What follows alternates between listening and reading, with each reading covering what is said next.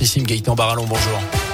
Bonjour Jérôme, bonjour à tous. Elle a une ce jeudi, plus qu'un mois avant le premier tour de l'élection présidentielle. On est le 10 mars, on vote le 10 avril. Tout au long de cette campagne, Radio Scoop vous emmène à la rencontre des électeurs. Certains savent déjà pour qui voter, d'autres non, mais tous ont en tête des priorités pour les années à venir. Céline Bouchard a attendu son micro à Sophie, une prof de 24 ans qui enseigne le droit, l'économie et la vente dans un lycée technologique et professionnel de la région. Si Sophie avoue qu'elle a du mal à se passionner pour cette campagne ou elle regrette de ne rien entendre de bien nouveau, ça ne l'empêchera pas de voter. Je pense qu'on entre dans une nouvelle ère où il y a de véritables combats qu'il va falloir mener de front. Toutes les questions liées au pouvoir d'achat, à l'écologie, à l'enseignement et aux retraites. J'espère que le futur ou la future présidente se saisira de ces grands enjeux qui très certainement vont conditionner l'avenir de notre pays. Pour l'enseignante, est le fait marquant de ce quinquennat? C'est bien évidemment la réforme du bac qui fut, selon elle, difficile à mettre en place dans un contexte de crise sanitaire. Sur ce thème-là, Sophie décerne d'ailleurs un bon point au président sortant. Même si je n'adhère pas au protocole sanitaire qui était euh, cacophonique pour moi, il y a quand même des mesures qui nous ont permis de sortir rapidement de la crise, de faire tenir nos hôpitaux, de faire tenir nos soignants. Il n'y a pas d'autre président qui aurait euh, traversé cette crise euh, aussi bien que le président Macron, même si effectivement, euh, je ne l'aurais pas cru au début de cette crise. Mais ce sont surtout les efforts de ses élèves et de ses collègues qui ont su sans cesse s'adapter depuis deux ans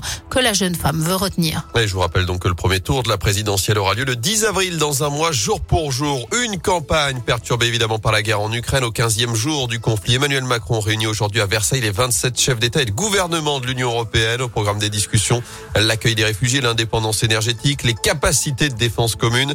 Alors que pour la première fois depuis le début de cette guerre, les ministres russes et ukrainiens des affaires étrangères se retrouvent en Turquie aujourd'hui pour de nouvelles négociations. Sur le terrain, l'offensive russe se précise sur Kiev. Des colonnes de chars ne sont plus qu'à une quinzaine de kilomètres de la capitale, alors qu'un hôpital pédiatrique a été bombardé hier à Mariupol dans l'est du pays. 17 adultes ont été blessés. Le président ukrainien Zelensky dénonce un crime de guerre.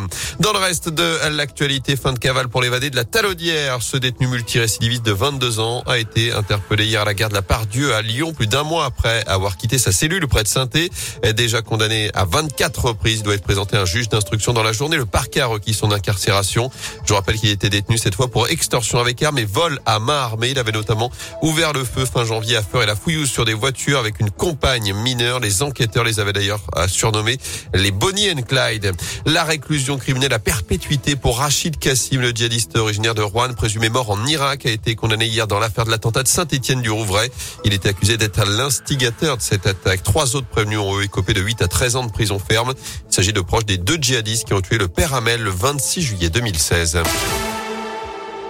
En foot, Paris a donc tout gâché. Le PSG éliminé de la Ligue des Champions après sa défaite renversante 3 buts 1. Hier soir sur le terrain du Real Madrid, les Parisiens ont encaissé un triplé de Karim Benzema dans la dernière demi-heure. Ils sont donc éliminés dès les huitièmes de finale de la compétition. Et puis avis aux amateurs de cyclisme, Paris-Nice débarque dans la Loire aujourd'hui. Départ de la cinquième étape tout à l'heure à 11h à Saint-Just-à-Rambert. Des animations sont prévues dès 9h30 sur la commune. Il y aura également la présentation des équipes Place de la République. Les coureurs, eux, prendront ensuite la direction de l'Etra, la Talaudière, Sorbier, Saint-Chamond, la Valangier, le col de la Croix de Chauboret.